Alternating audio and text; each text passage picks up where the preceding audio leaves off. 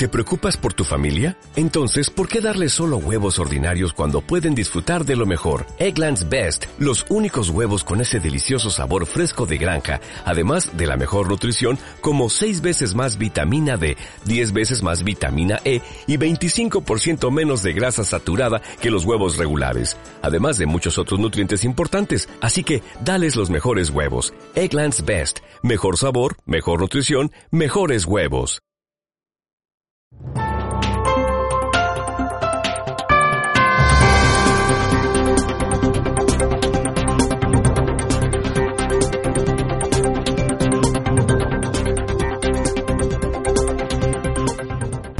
Efesios 4, 1 al 6, leemos la palabra en el nombre del Padre, del Hijo y del Espíritu Santo de Dios. Dice así, yo pues, preso en el Señor, os ruego que andéis como es digno de la vocación con que fuisteis llamados. Luego dice, con toda humildad y mansedumbre, soportándoos con paciencia los unos a los otros en amor, solícitos en guardar la unidad del Espíritu en el vínculo de la paz. Y ahí, de aquí en adelante es donde vamos a centrarnos, esto es lo que vamos a estudiar, estas frases, frase por frase, son las que vamos a estudiar hoy. Un cuerpo y un espíritu, como también fuisteis llamados en una misma esperanza, esa es otra frase que vamos a estudiar, de vuestra vocación, un Señor, esa es otra frase que vamos a estudiar, una fe, un bautismo, un Dios y Padre de todos el cual es sobre todos y por todos y en todos. Acompáñame a orar, por favor, incline su rostro. Señor, te damos gracias en este momento nos permites estar acá en tu casa, Señor, para poder hablar de tu palabra en este estudio que vamos a tener el día de hoy. Yo sé que tú te vas a glorificar y nos vas a hablar a todos nosotros, Padre. Sabemos que tu palabra eh, tiene poder para dar vida, Señor, para nutrir nuestro espíritu. Y Señor, nosotros confiamos y sabemos que tú estás aquí en medio de nosotros, donde se habla tu palabra y tú estás, y sabemos que tú estás hoy acá. Te pido una bendición especial sobre la vida de cada persona que está hoy aquí, Señor, que bendigas a todos mis hermanos, todas nuestras visitas también, Señor, a todos nuestros amigos, en el nombre de Jesús. Amén. ¿Pueden sentarse, hermanos? Gloria a Dios. El tema el día de hoy se titula eh, los miembros de la iglesia. Estamos viendo una serie que se llama Eclesiología y esa serie significa la doctrina de la iglesia y tiene que ver todo lo que es con el liderazgo, que es la iglesia, que es la membresía eh, y otros temas. El día de hoy es el tema 3. Vamos a hablar sobre los miembros de la iglesia. Es un tema importante. Pareciera así muy, muy estudio, muy como de, ay, esto es como para sentarse en el salón a tomar apuntes. No, es un tema importante, ya que vamos a ver doctrinas eh, muy importantes, ¿ok? No es, no es un tema eh, como hace un tiempo atrás de un tema que se llamó ¿Por qué debo pertenecer a una iglesia? Si alguien después de oír este tema quiere reforzarlo un poco más, lo puede ver, el tema está en YouTube, ¿por qué debo pertenecer a una iglesia? Pero hoy vamos a hablar más que es un miembro de una iglesia? ¿Ok? Eso es lo que vamos a estar hablando el día de hoy. La primera frase que vamos a estudiar de la porción que leímos es un cuerpo. Un cuerpo.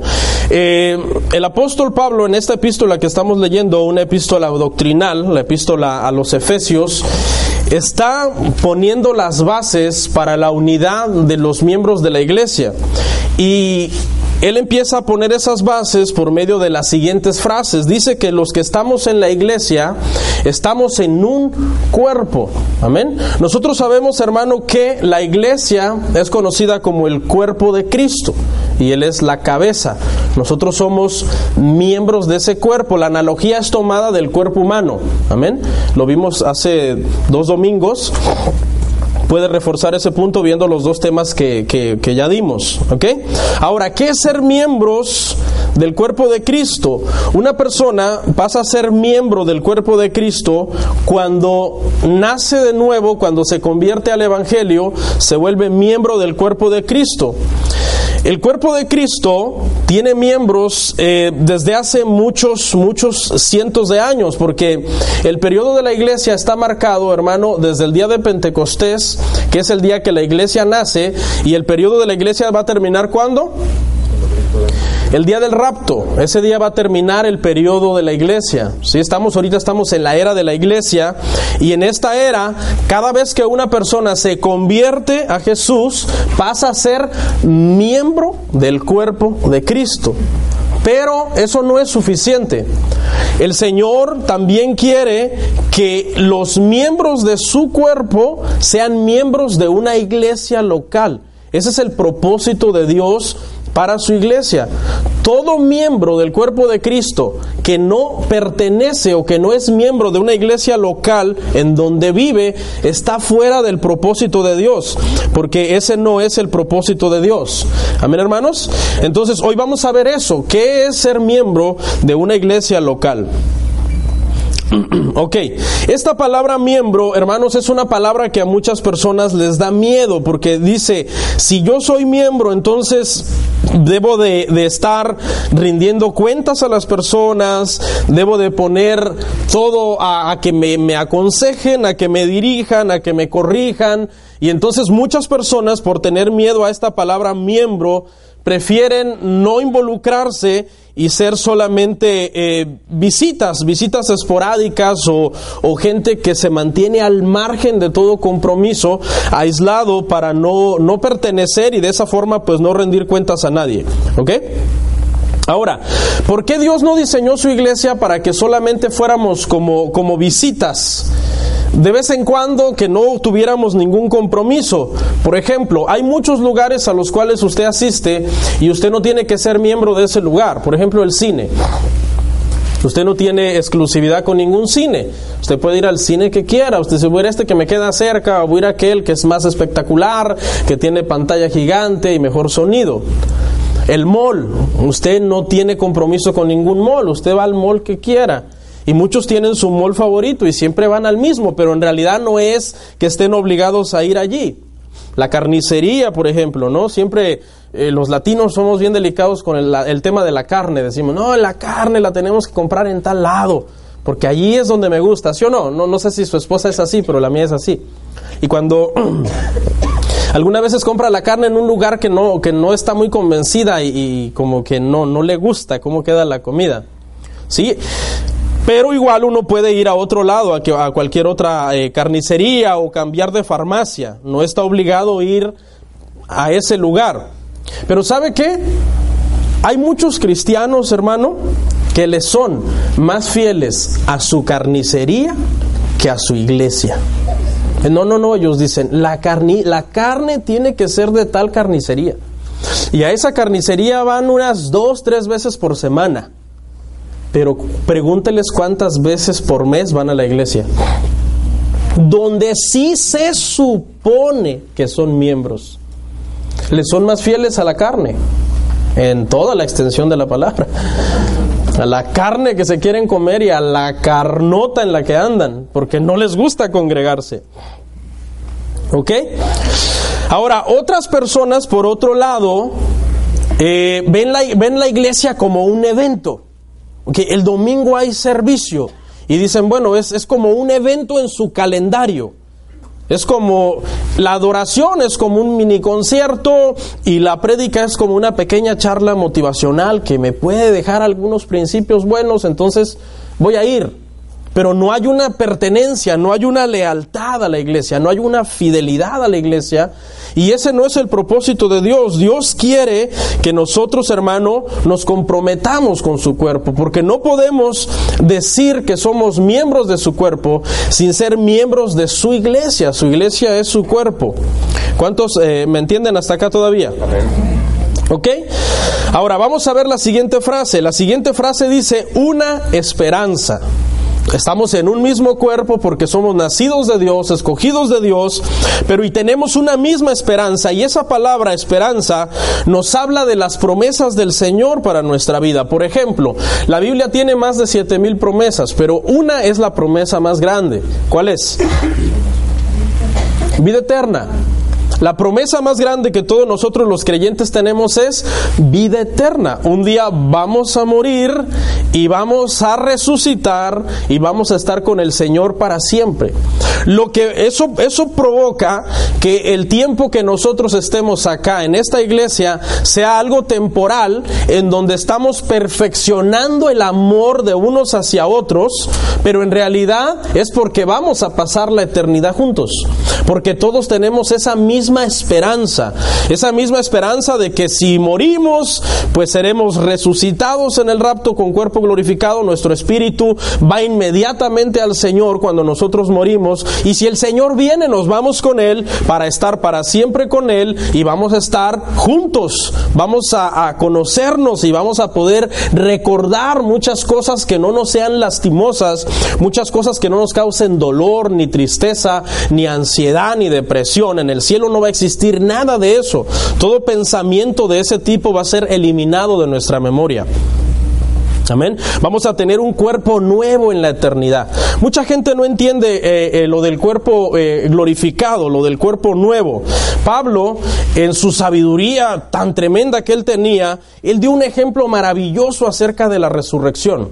Y él dice, a los corintios, porque los corintios contendían por la resurrección, les dice, necios, no es lo que se siembra lo que resucita intacto, sino que la semilla, escuche, la semilla cuando se siembra tiene que morir. Si no muere, no puede brotar el nuevo árbol que va a nacer de esa semilla. Entonces, así es la resurrección. Nuestro cuerpo va a ser enterrado en, en, natural, físico, como es nuestro cuerpo, y ese cuerpo dará a luz un nuevo cuerpo glorificado. Cuando usted siembra una semilla de mango, la entierra y esa semilla muere. Y hay una especie de, de, tiempo, eh, un segundo, un milisegundo, en que la semilla murió, pero inmediatamente su muerte produce el nacimiento del mango, del árbol de mangos. La semilla muere y resucita en un árbol de mangos todavía mucho mejor. ¿Por qué? Porque ahora ya no es una sola semilla, ahora es un árbol que va a dar por muchas temporadas muchos mangos y por lo tanto son muchas semillas de mango. Pero para que eso pasara, tuvo que primero morir la primera semilla que se plantó. Ese ejemplo está en Corintios, léalo. Entonces es lo mismo. Nosotros seremos sepultados, nuestro cuerpo pasará a, morir completamente y esa muerte es la que dará a luz a un nuevo cuerpo glorificado. Tendremos cuerpos glorificados como los del el Señor Jesucristo. Amén. Cuando nosotros estemos con Él. Seguimos. Un Señor es la siguiente frase que vamos a ver. ¿Ok? Se supone que cada miembro de la iglesia si es miembro de la iglesia es porque Jesús es su Señor. Esa palabra griega, Señor, es la palabra curios con K y significa amo, significa autoridad suprema, significa dueño absoluto. O sea que todas las personas que son miembros de una iglesia están bajo autoridad absoluta de Cristo. Jesús es el dueño absoluto de sus vidas. ¿Ok? Él es el que nos compró con su sangre preciosa. Entonces, esto es lo importante en este punto, hermano. Cuando nosotros estamos bajo un mismo Señor, estamos entonces todos en armonía, porque somos hijos de un mismo Dios, hijos de un mismo Padre, y vivimos entonces en armonía, en la armonía que Dios quiere para nosotros. ¿Sabe cuál es el problema? Mucha gente no le da seguimiento a ser miembro de una iglesia. Ser miembro de una iglesia no consiste solo en visitar la iglesia. Ser miembro de la iglesia consiste en darle un seguimiento a, ese, eh, a, esa membresía y ese seguimiento es tener todos una misma fe, es el punto que sigue, una fe. Y aquí esta palabra fe no significa fe para creer, para ser salvos, porque ya somos salvos todos los que somos miembros del cuerpo. Es una fe que cree en la palabra de Dios, que confiesa las doctrinas de la Biblia. ¿Se acuerda? Hace una semana hablamos acerca de la unidad de la fe. Eso está en Efesios 4.13, eso lo puede usted ver en su casa. Y cuidar la unidad de la fe consiste en hablar todos una misma cosa, en creer todos una misma doctrina. ¿Sí? Así que básicamente eso es ser miembro de una iglesia, a grandes rasgos. Ahora, vamos a entrar al punto número dos y vamos a hablar de las ordenanzas que como miembros de la iglesia debemos de respetar y debemos de hacer. ¿Ok? Para eso vamos a ir a la siguiente frase ahí en Efesios 4 del 1 al 6. La siguiente frase es un bautismo. Aquí hay un principio importante para los miembros de la iglesia.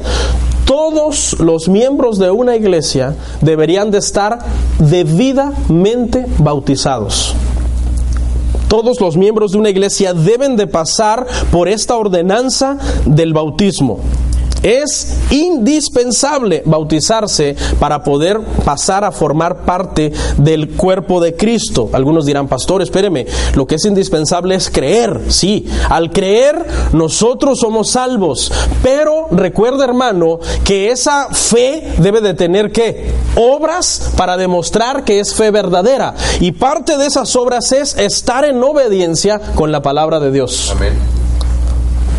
Y el bautismo es un requisito para todos los que se dicen ser cristianos. Hay dos ordenanzas principales, vamos a ver la grandes rasgos. Número uno, el bautismo. Y número dos, la cena del Señor. ¿Ok? Vamos a hablar en primer lugar del bautismo. La palabra bautismo viene del griego baptizo, así como suena, con Z, baptizo. Fíjese lo que significa. Significa sumergir, hundir un objeto completamente para lograr que se moje completamente. Esa es la raíz de esta palabra. Por eso es que el bautismo por aspersión, o sea, unas gotitas, o por derramar unos chorritos no es un bautismo correcto, porque la misma palabra en sí manda que sea sumergido completamente el cuerpo que va a ser bautizado. ¿Ok? Entonces analice su vida espiritual. Usted dice, bueno, yo soy cristiano, pero no estoy bautizado. ¿Qué pasa conmigo? Entonces estoy en desobediencia a la palabra de Dios en rebeldía contra la palabra de Dios. ¿Por qué? Porque en primer lugar, ser miembro del cuerpo de Cristo implica bautizarse, es una obligación. Mateo 28 Mateo 28, por favor, rapidito, 18 al 20. Yo leo rápido para que no nos, no nos atrasemos. Usted me alcanza. Mateo 28, 18 al 20 dice, y Jesús se acercó y les habló diciendo, toda potestad me es dada en el cielo y en la tierra. Por tanto, id y haced discípulos a todas las naciones, bautizándolos en el nombre del Padre, del Hijo y del Espíritu Santo, enseñándoles que guarden todas las cosas que os he mandado, y he aquí yo estoy con vosotros todos los días hasta el fin del mundo. El cristiano nacido de nuevo no debe orar para bautizarse. Ay, voy a orar para ver si es la voluntad de Dios. Tampoco debe esperar a ser un teólogo. Ah, primero me voy a aprender toda la Biblia de, de, de punta a punta para poder ver si me bautizo. Eso es un error. El bautismo es una obligación dentro de todos los miembros de una iglesia. Número dos, la administración del bautismo, hermano, debe de ser dada por el pastor y las personas autorizadas dentro de la iglesia. El bautismo es una confesión pública de tu fe en el Señor de que tú profesas fe en Cristo y que el Señor es tu Salvador. El bautismo simboliza la muerte del Señor. Es algo simbólico cuando Jesús eh, murió y fue sepultado y resucitó de entre los muertos. Eso representa el bautismo. Cuando una persona es sumergida completamente, está muriendo al yo, a la vieja naturaleza, que es pecadora, que está viciada a hacer todo lo malo, y cuando sale del agua está resucitando en una nueva naturaleza, en una nueva mente, ahora para obedecer la palabra del Señor. ¿Ok, hermanos? Vamos claros hasta ahí. Escuche la diferencia entre el bautismo y, de Juan y el bautismo del Señor Jesús. El bautismo de Juan anunciaba que la muerte de Jesús y su resurrección, eso anunciaba el bautismo de Juan el, Juan el Bautista, ¿se acuerda? Era, lo estaba anunciando que había de venir. Cuando un miembro del cuerpo de Cristo se bautiza, está diciendo que ya fue consumado, que ya eso sucedió, que ya Jesús murió y resucitó. Todos los creyentes deben de ser bautizados. Vaya conmigo a Marcos 16, 16.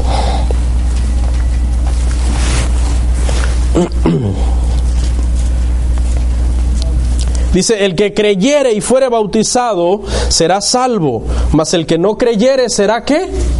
Condenado. Aquí vamos a aclarar una duda que mucha gente tiene, si el bautismo salva, porque este versículo aparentemente está diciendo que debes de creer y ser bautizado para ser salvo. Y la respuesta está en el mismo versículo, acuérdese que la Biblia se interpreta a sí misma. La respuesta está ahí, vaya a la parte final del versículo, escuche, mas el que no creyere, ese será condenado. Si el bautismo fuera salvífico, el Espíritu Santo hubiera añadido, mas el que no creyere y no se bautizare, no será salvo.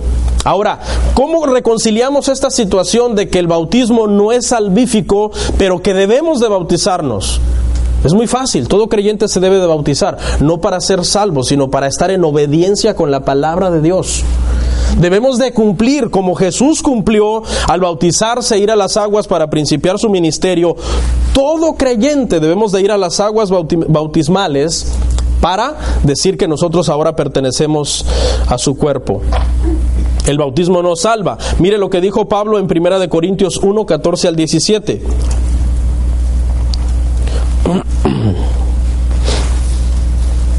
Vemos a Pablo diciendo lo siguiente, doy gracias a Dios que a ninguno de vosotros he bautizado, sino a Crispo y a Gallo. Este gallo no era un gallo de esos que uno se come, no era un nombre griego, que un hombre se llamaba así.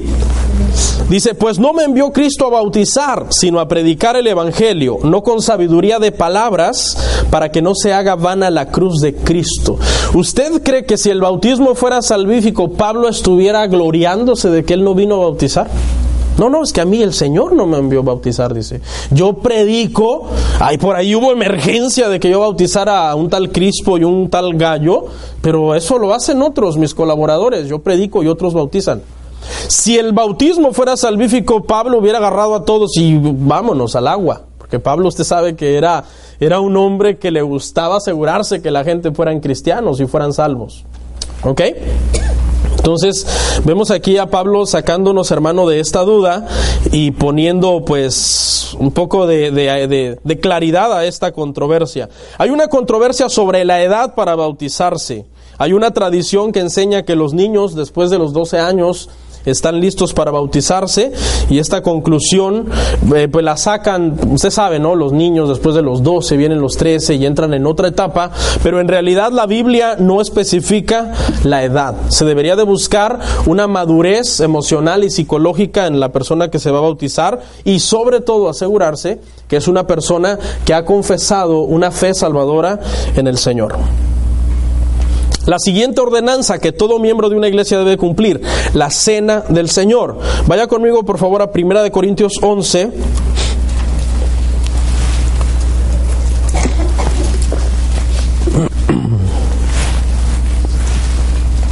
Verso 23.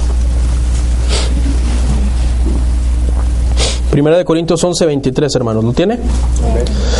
Dice esto, Pablo otra vez, ¿no? Porque yo recibí del Señor lo que también os he enseñado, que el Señor Jesús la noche que fue entregado tomó pan, habiendo dado gracias lo partió y dijo, tomad, comed esto es mi cuerpo que por vosotros es partido, haced esto en memoria de mí. Asimismo tomó también la copa después de haber cenado, diciendo, esta copa es el nuevo pacto en mi sangre, haced esto todas las veces que la bebiereis en memoria de mí. Así pues, todas las veces que comiereis este pan y bebiereis esta copa, la muerte del Señor anunciáis hasta que Él venga. De manera que cualquiera que comiere este pan o bebiere esta copa del Señor indignamente, será culpado del cuerpo y de la sangre del Señor. Por tanto, pruébese cada uno a sí mismo y coma así del pan y beba de la copa. Hay dos cosas fundamentales que todo creyente va a hacer. Bautizarse y participar en la cena del Señor. Jesús mismo instituyó esta, esta ordenanza, la ordenanza de la cena del Señor. ¿Ok? Cuando nosotros participamos de la mesa del Señor, también la cena del Señor también se le conoce como la mesa del Señor, eh, nosotros estamos haciéndolo figuradamente, ¿ok hermano? Nosotros no creemos en la transubstanciación, que es una doctrina romana que enseña que al, al bendecir al consagrar el pan y el vino, se convierte literalmente en el cuerpo de Cristo. No, nosotros los creyentes lo hacemos simbólicamente. Sin embargo, el hecho de que sea simbólico no debería de ser razón ni motivo para que un creyente menosprecie la cena del Señor. Hoy vamos a aprender, hermanos, sobre la gravedad que un miembro de la iglesia no tome el pan y el vino el día que este memorial es celebrado. Es algo gravísimo. El apóstol Pablo dijo que algunos hasta morían a causa de que tenían en poco la mesa del Señor.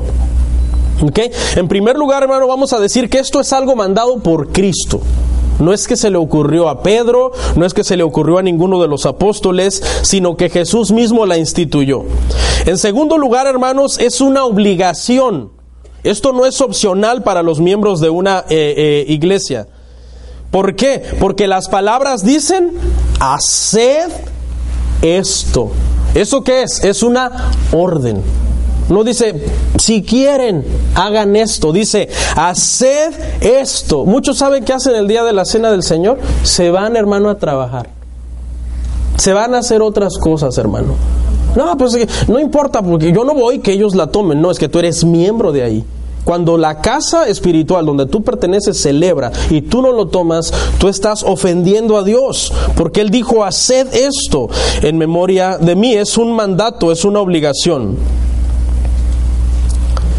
Simbólicamente, cuando la mesa se sirve con el pan y el vino, simbólicamente se cree o nosotros creemos que es Jesús quien está repartiendo el pan y el vino. Eso es, usted lo toma de los servidores que le llevan la charolita, pero eso es nada más simbólico.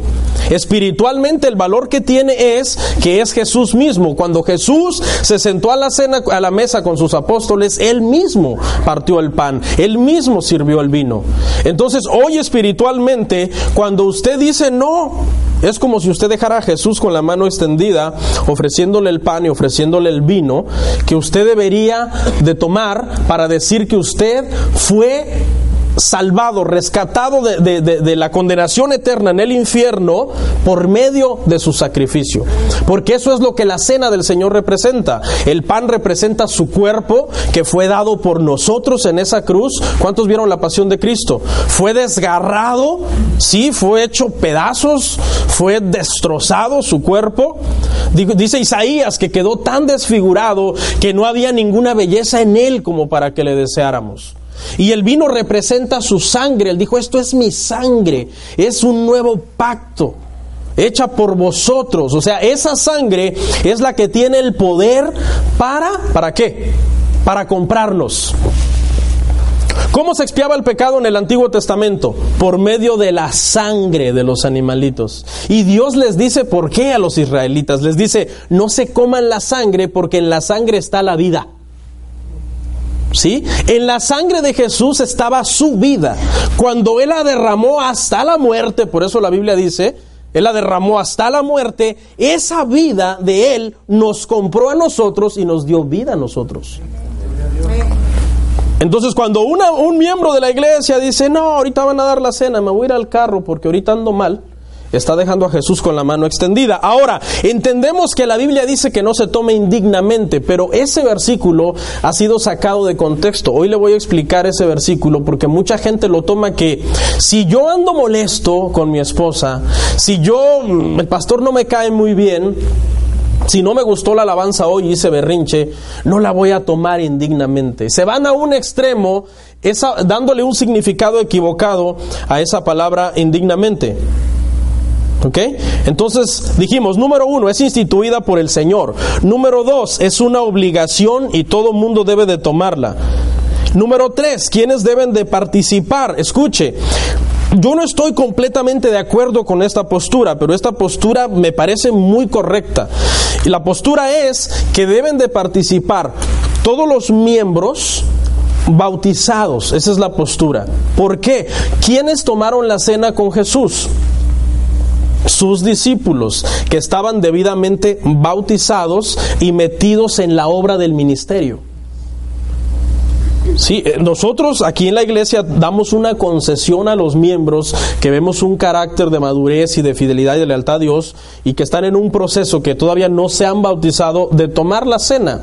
Pero lo más correcto, lo más apropiado sería que toda persona debe de estar debidamente bautizada para tomar la cena. ¿Por qué? Aquí le va la explicación. ¿Por qué? El bautismo es símbolo del comienzo de tu nueva vida en Cristo.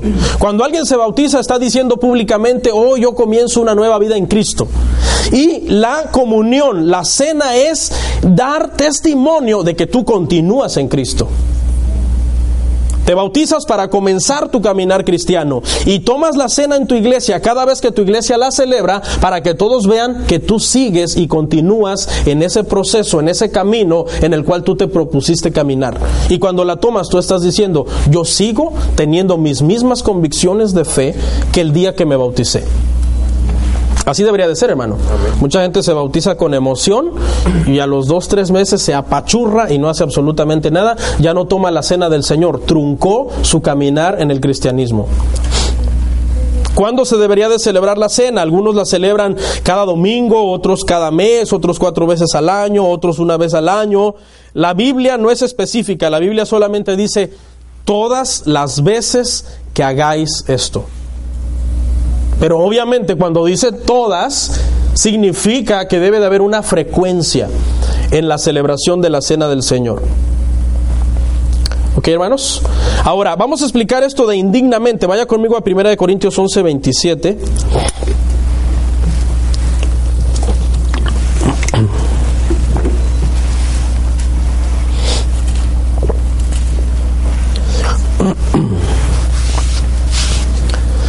¿Lo consiguió? 1 Corintios 11, 27 dice así. De manera que cualquiera que comiera este pan o bebiera esta copa del Señor indignamente será culpado del cuerpo y de la sangre del Señor. Por tanto, pruébese cada uno a sí mismo y coma así del pan y beba de la copa, porque el, que come y bebe indignamente, sin discernir el cuerpo del Señor, juicio y come, juicio, perdón, come y bebe para sí. Pregunta. Esto no va a sacar de la duda. ¿Quién de ustedes se cree digno en usted mismo sin la justificación del Señor para tomar la cena? Ninguno. Ninguno de nosotros es digno. Cuando nosotros tomamos la cena, la tomamos porque Él es el que nos hace dignos. Podemos fallar, podemos equivocarnos, podemos estar irritados por una situación. Claro, somos seres humanos. ¿Debemos entonces de decir no la tomaré porque es que yo no estoy justificado por Cristo? Claro que no. Una de las señales de que una persona es digna de tomar la cena, escuche esto, es que se sienta indigna de tomarla. ¿Por qué? Porque al sentirse indigno eso significa que el Espíritu Santo está redarguyéndole. Si no le redarguye y lo toma, entonces escuche, es mejor sentirse indigno Sentirse, decir solamente por medio de ti la puedo tomar, Señor. Perdóname porque no soy perfecto. Es mejor sentirse indigno y tomarla sintiéndose indigno que sentirse merecedor y decir yo la voy a tomar porque he andado bien, porque he caminado bien en el Señor. Eso es orgullo. El que se siente indigno la debería de tomar y el que se siente muy digno de tomarla no debería de tomarla. Porque eso está hablando de su arrogancia y de su autosuficiencia. Y recuerda, hermano, que en el Evangelio nosotros somos justificados por gracia, no por obras. No es porque tan bueno tú puedas ser para decir esta semana voy a ser bien bueno para participar del cuerpo de Cristo. Entonces, por favor, hermano, entiendan esto, porque es, es, se ve mal que los miembros de la iglesia no participen de la cena del Señor. Cuando un miembro de la iglesia no participa de la cena del Señor, está diciendo, yo no estoy seguro de mi fe. No tengo la misma convicción de fe que el día que fui a las aguas bautismales. Y eso es peligroso. ¿Ok? ¿Hasta cuándo la iglesia va a celebrar la cena del Señor? Vamos a celebrar la cena del Señor hasta que Él venga. La celebraremos hasta que Él venga. Mientras la iglesia esté en la tierra, la iglesia debe de celebrar la mesa del Señor. La mesa del Señor es una respuesta que nosotros debemos de, darles a los que nos pregunten cuándo viene el Señor. Cuando alguien te pregunta, oye, ¿cuándo viene Cristo? Ya se tardó. No sé, pero sí te puedo decir que Él instituyó que celebráramos su muerte, su resurrección y su venida. Y ahí está la mesa donde la iglesia lo seguimos anunciando y seguimos proclamando que Él viene. La mesa del Señor es una respuesta a la pregunta cuándo Cristo viene. Ok. Un Dios, vamos a, a retomar ahí en Efesios, ya hablamos de las dos ordenanzas que todo miembro debe participar. Y todos debemos de tener un Dios. Y ese Dios, pues es nuestro Padre. Eh, Dios no, Jesús nos hizo aceptos en el amado por medio de su sacrificio. Y como somos hijos de un mismo Dios, pues eso nos hace hermanos. La sangre de Jesús nos hace hermanos. Es una sangre poderosa que nos limpia, que nos restaura, pero que también nos hace caminar en una misma dirección. Punto 3. Vamos a hablar ahora un poco, hermanos, sobre los deberes y obligaciones que como miembros debemos de tener en una iglesia. Esta palabra obligaciones asusta a muchos, pero acuérdese que Jesús fue a la cruz, se comprometió hasta la muerte. Y nosotros debemos de comprometernos en su cuerpo. No podemos ser miembros si no nos comprometemos en su cuerpo. El primer deber y obligación es asegurarnos que nuestro cristianismo es real. Porque de nada sirve, ya decía yo, venir, participar, hacer las cosas sin entendimiento si nosotros no hemos confesado una fe para salvación. Una fe que de verdad nos haga tener una relación real con el Señor. Entonces el primer deber como cristianos es que nuestro cristianismo sea real. ¿Ok? Tenemos que asegurarnos que hemos confesado correctamente al Señor. Por medio de, de la fe que Él nos dio y de la gracia que Él ha, ha puesto para que nosotros creamos. Número dos, debemos servir en la obra del Señor. Cristo dotó a sus miembros con dones, con capacidades, para que nosotros seamos útiles a la cabeza, que es la que gobierna todo el cuerpo. Por lo tanto, los miembros deben de ser útiles en la iglesia. Es un principio importante. Servir es parte fundamental de nuestro, eh, de nuestra eh, eh, recompensas que obtendremos. No es para ser salvos, pero sí obtendremos recompensas por medio de la salvación. Usted tiene dos llamados en su vida. Uno, primero a ser salvo y dos, a servir. Porque no podemos ser miembros inútiles. Cuando un, uno de los miembros del cuerpo de un ser humano se atrofía por alguna enfermedad, no sirve, no ayuda, no coopera. Muchas personas tienen alguna mano quizás que, ¿se acuerda Jesús sanó a una persona que tenía la mano seca? O sea, no tenía vida esa mano, estaba qué? Estaba muerta. No, no le era útil al cuerpo de la persona. Y hay muchas personas dentro del cuerpo de Cristo que están secos, que están prácticamente eh, inútiles en el sentido de que no hacen nada, no en el sentido de que sean inútiles. Escuche, otro deber y obligación de nosotros es testificar de Cristo, ¿ok? Testificar del amor de Dios, poder comunicar la gracia salvadora eh, que nos salvó a nosotros. ¿Quién de ustedes, sabiendo la cura de una enfermedad mortal para otra persona, sería tan egoísta de no revelársela? Pues eso nos volvemos cuando nosotros el Señor nos pone personas en nuestro camino para que le hablemos del plan de salvación que Dios tiene para sus vidas y nos quedamos callados. El cristiano mínimo debería de saber el plan de salvación para presentárselo a otras personas. Decirle, ¿sabes que el pecado entró al mundo por medio de Adán y por eso están destituidos todos los seres humanos de la gloria de Dios? Ah, sí, yo no sabía. Y comenzar a dirigirlos por ese camino al plan de que Cristo vino para redimir del pecado a la humanidad y poder eh, ser salvos, salvar sus almas. Mínimo entonces, hermano, por favor, es una vergüenza que un cristiano de años no pueda presentar ni el plan de salvación. Que diga, no, me gusta mucho mi iglesia, es bien bonito y todo. A ver, pero hábleme de su iglesia. No, eso sí no sé nada. Mire, vaya, pregúntele a mi pastor. No, no, esas personas Dios se las puso a usted, no a mí. Para que usted les hable. Para que usted testifique del amor de Cristo, les, les, les hable el Evangelio de la salvación. Y ahora voy a tocar un punto espinoso otro deber de los miembros es sostener la obra económicamente. Y aquí en este punto lo quiero tomar con hablar con mucha humildad, porque obviamente este punto es todo el mundo se pone a la defensiva, porque piensan que todo es dinero y eso no es verdad. No, el dinero es necesario para cubrir los gastos, pero el dinero no lo es todo. Más importante es tener la gracia salvadora de nosotros, pero sí cada miembro debería de ver esto como una obligación, como un deber, apoyar para que la iglesia se sostenga. Un miembro de una iglesia que no apoya a su iglesia muestra ingratitud, deslealtad y falta de amor a Dios.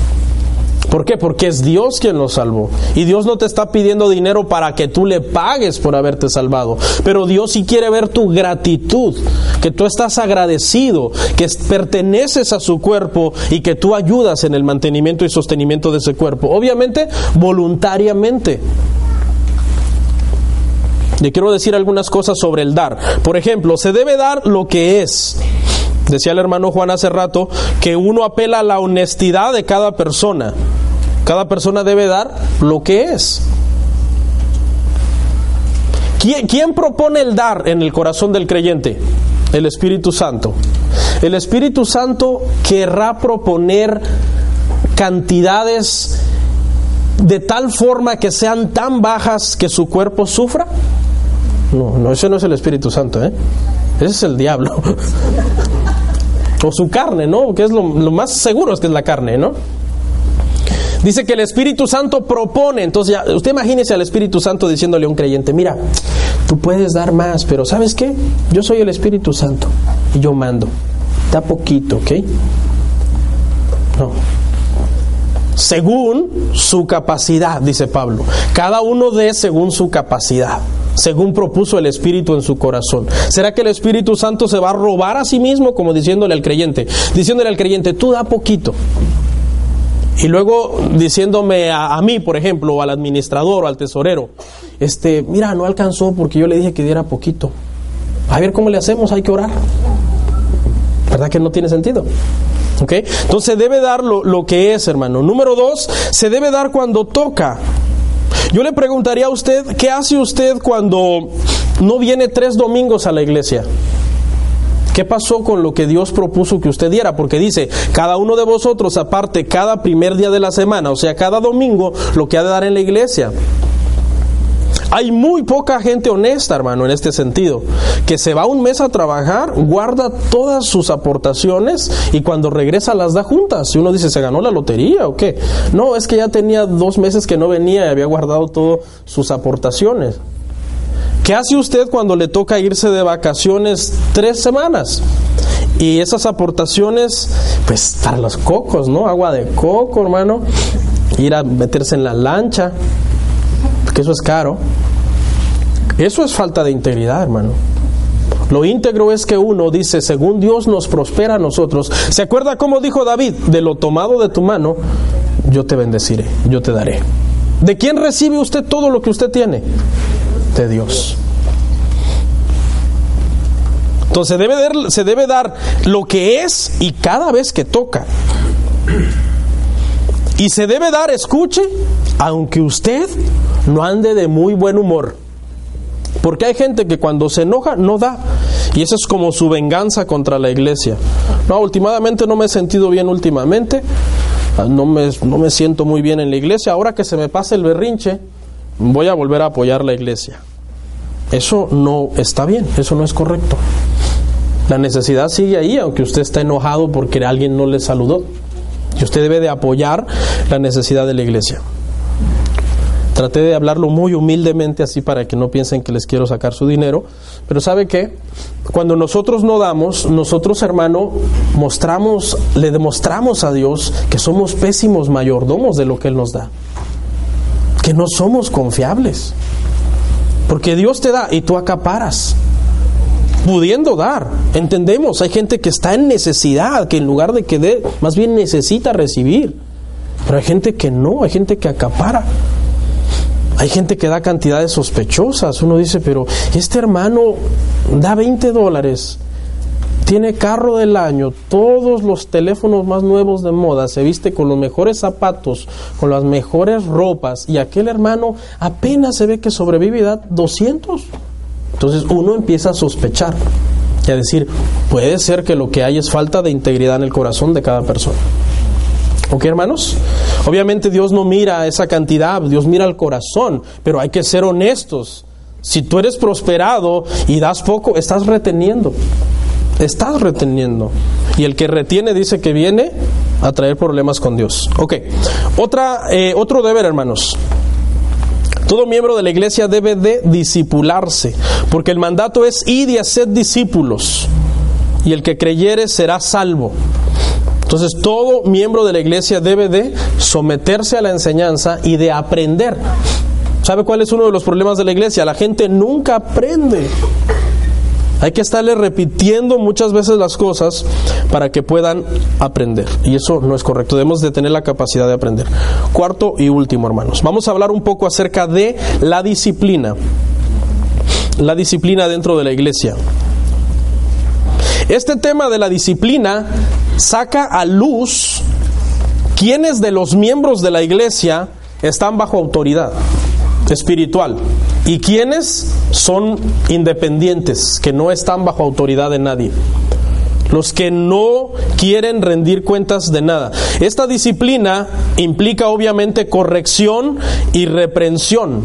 Aunque nos encontramos en el tiempo de la gracia, la disciplina sigue vigente.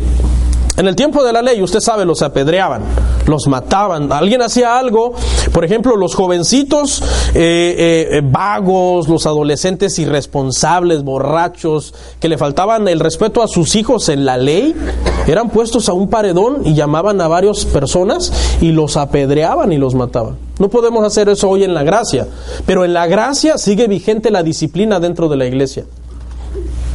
Y el, pastor y los que predican tienen el deber de llevar a la perfección a los santos por medio de la predicación, pero también por medio de la corrección y la reprensión. No es nada más enseñarle, enseñarle, enseñarle, enseñarle y dejarlo que hacer, que haga lo que quiera. Es enseñarle, enseñarle, enseñarle y exigirle que haya frutos dignos de arrepentimiento en su vida. Y es esa parte donde la gente no quiere compromiso. La gente dice, a mí enséñenme, pero yo decido qué hacer con el conocimiento. Eso es mi problema, no se metan en mi vida. Y eso no es estar bajo autoridad espiritual. Y no hablo de abuso espiritual, hablo de autoridad para el bien de las personas. La disciplina existe, escuche, no para destruir. La disciplina existe para restaurar, para levantar a la persona. La disciplina no es por falta de amor, la disciplina es en nombre del amor que la persona te tiene. Es para que tú alcances eh, el propósito en tu vida. Le voy a hablar de tres tipos de disciplina. En primer lugar está la autodisciplina, primera de Corintios 11:31. Ya con esto terminamos. Para los que me están haciendo ojitos así como de llamándome. Vamos a hablar de la autodisciplina. No se duerman, hermanos. Primera de Corintios 11 1 Corintios 11, 31, hermanos.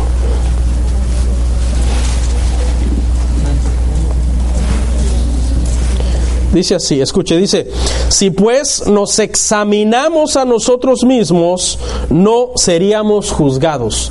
La primera disciplina que debe de existir en la vida de un creyente es, escuche, confesar su pecado. Confesarlo. ¿Quiénes de ustedes nunca pecan? Todos pecamos, ¿verdad? Ahora, ¿qué se debe de hacer con el pecado? El pecado se debe confesar. Primera de Juan 4:9. Que si confesares tus pecados, dice que qué? Que el Señor te perdonará y también te limpiará de toda maldad. Cuando el creyente escuche, vive una vida de confesión, no llega a las demás disciplinas de las que le voy a hablar ahorita. En esta disciplina se quedaría el asunto arreglado con Dios. Obviamente estamos hablando de pecados secundarios, ¿no? Porque hay pecados de muerte, como dice el apóstol Juan en sus epístolas. Pero si la gente viviera una vida de confesión, esta palabra confesar significa, además de confesarlo ante Dios, resistirlo. Eso significa resistir el pecado, es decir, no volver a caer fácilmente en ese pecado. Cuando la persona no vive una vida de confesión, viene la siguiente disciplina, que es la disciplina de la iglesia. Está en 1 Corintios 5, 12 al 11, hermanos. Ya terminamos. Dice así, dice 1 Corintios 5 del 12 al 11. Más bien os escribí que no os juntéis con ninguno que llamándose hermano fuere fornicario o avaro o idólatra, o maldiciente o borracho o ladrón. Con el tal ni aún comáis. Porque, ¿qué razón tendría yo para juzgar a los que están fuera? ¿No juzgáis vosotros a los que están dentro? ¿Ok? Es fuerte lo que dice aquí la Biblia. ¿Cuál es la interpretación de este pasaje? Mucha gente lo malinterpreta. Este pasaje significa que cuando una persona en la iglesia fue puesta en disciplina y no se sujetó, se le debe de retirar eh, prácticamente el, el privilegio de relacionarse con esa persona. Pero no cuando está en disciplina, ¿ok? Sino cuando se resiste a la disciplina. Y dice, no, yo voy a seguir tomando aunque el pastor diga que no debo tomar. Ah, bueno, tenle por gentil y publicano y no te juntes porque se la va a pasar invitándote chelas cada vez que vaya a su casa. Así, muchos, muchos piensan que es el hermano que falló. Y, el pobrecito se humilla y está en restauración. No le hablen a ese pecador. Muchos hasta dicen, hasta de la mala interpretación de este verso salió que los ponen allá atrás y que no tienen derecho a tocar nada.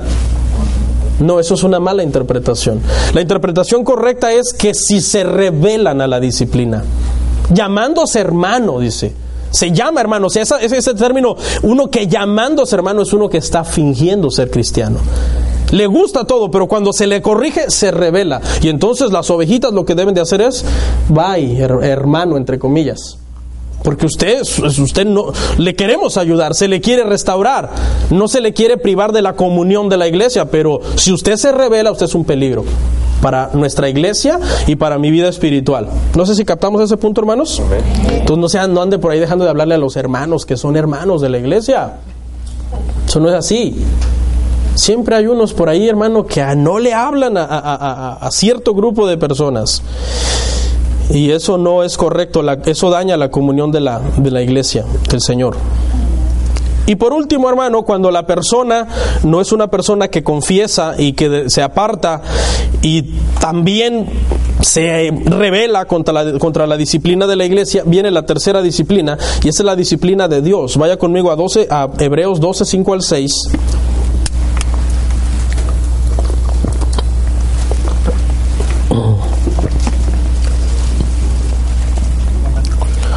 Hebreos, hermanos, 12, 5 al 6.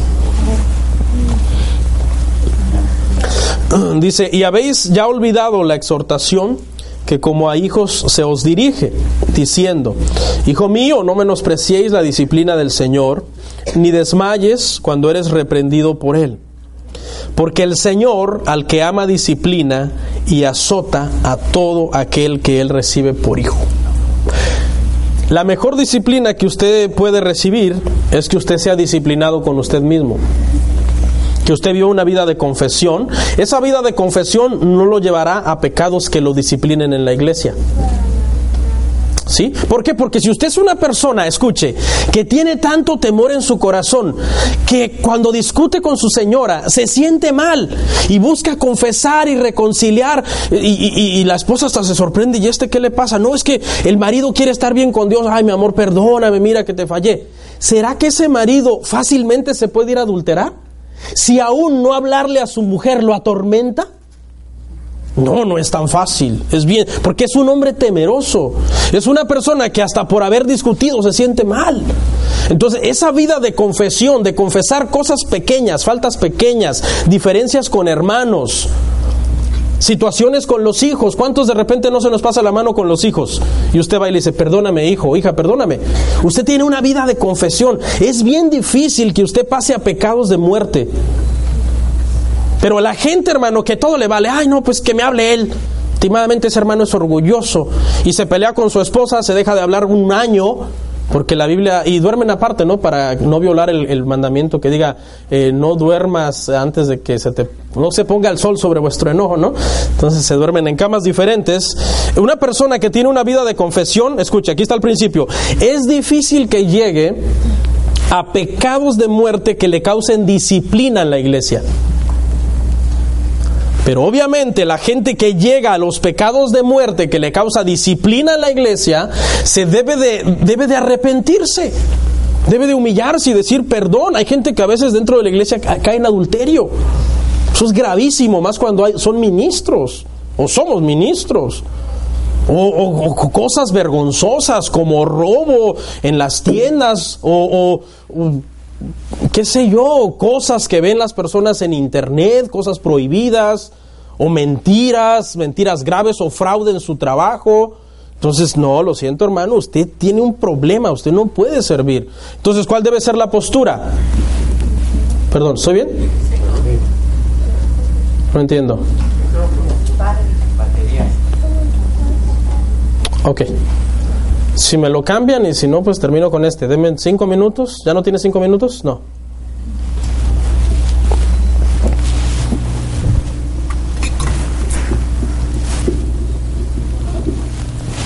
Cuatro. Amén. Sí. Sí. Me cortaron la inspiración, hermano. Estaba yo en la mera regañada final. No, yo creo que lo hicieron a propósito. Ok, ahora me va, a costar retomar, pero escuche, si llegaste a pecados de muerte, entonces debe ser disciplinado y debe humillarse. La disciplina está vigente en pleno siglo XXI. Si no quieren que esté vigente, arranquen Mateo 18 de su Biblia. es que hay, iglesias, hermano, que, eh, que bajo el lema de mucho amor dice, ay, que lo discipline el Señor. Hermano, pero que no vio que se llevó a una hermana. El hermano, aquel el líder, se llevó a la hermana del otro líder y, ay, hermanos, ay, déjelo. ¿Usted quién es para juzgarlos? Deje que Dios los juzgue. Y entonces en el nombre del amor se tolera todas esas faltas dentro de la iglesia y, no es así, ¿qué hermanos? Ahora, si no se humilla, pues caerá en las manos de Dios. Pablo dijo al perverso, entréguenlo en las manos de Satanás para destrucción. Ahora escuche, no es que en las manos de Satanás solamente, sino que Dios está detrás del asunto. Porque nadie puede caer en manos de Satanás si Dios no le da permiso.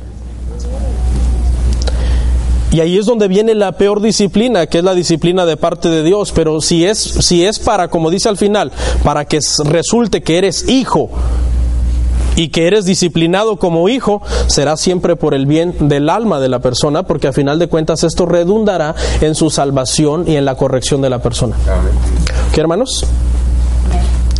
Este es un problema que tiene la iglesia en cuanto a la membresía. Le voy a decir una, una frase. Dice, la iglesia enfrenta dos problemas en cuanto a la membresía. Número uno, muchos van, pero pocos pertenecen. O sea, hay, hay, iglesias que tienen muchos, pero cuando se ponen a ver a los miembros que son bautizados, que toman la cena del Señor, que sirven, que apoyan económicamente, que están en disciplina del Señor, bajo autoridad, piden consejería para su matrimonio, para sus hijos, resulta que son pocos los que, los que pertenecen. El otro problema, este todavía es peor, porque el otro es, muchos pertenecen, dicen, ah, ok, yo quiero servir, quiero ser miembro, preséntenme, quiero tomar la cena del Señor, ¿qué día la van a hacer? Y están, están, pero ¿qué cree?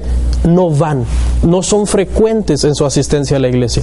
Esta es gente que aparece por ahí esporádicamente cada mes, cada dos meses, y llegan, pastor, lo he extrañado, ¿dónde ha estado? Pues aquí he estado esperándolo, flojo. Usted es mi pastor. Usted es el hombre de Dios que Dios puso sobre mí para ser mi autoridad. Sí, hermano, ¿y dónde ha estado o qué? No, pastor, fíjese que no he venido, pero ay, que el diablo me ha puesto tropiezos. Entonces, ve, eh, eh, problema número uno, muchos van, o sea, la asistencia es grande y cuando te pones a ver quiénes son miembros, pues dan ganas de renunciar. ¿Sí? Ahora, el, el otro, todos quieren ser miembros. Y tú dices, tengo 300 en la lista. Sí, pero solamente vienen 50 los domingos. Entonces ahí está el problema. ¿Qué es lo ideal para solucionar este problema? Escuche, lo ideal es que todos seamos hijos de Dios, comprometidos con Dios, miembros de su cuerpo, miembros de la iglesia local donde nos ha plantado, pertenecer a esa iglesia y cumplir como miembros. Eso es lo ideal. Si todos cumpliéramos con eso, la iglesia estaría en tremenda bendición, hermanos. Porque se entendería que se está hablando con cristianos, con hijos de Dios, que tienen un Señor, que es su dueño, su amo, que los gobierna. Que no hay que estarlos ya ahí. A, veces a la gente, hermano, uno los ve que anda mal y no, no te vienen a decir, uno tiene que hacerle como al espía. Ahí tiene uno que andar, ¿y aquel en qué andará? No, pues cuando te enteras ya se están divorciando, ¿no? ¿Por qué? Es que no están bajo sujeción, no están bajo autoridad, no son ovejas del redil en donde están visitando. Entonces, hermanos, por favor, espero que nos haya quedado este, claro este tema. Incline su rostro, vamos a orar.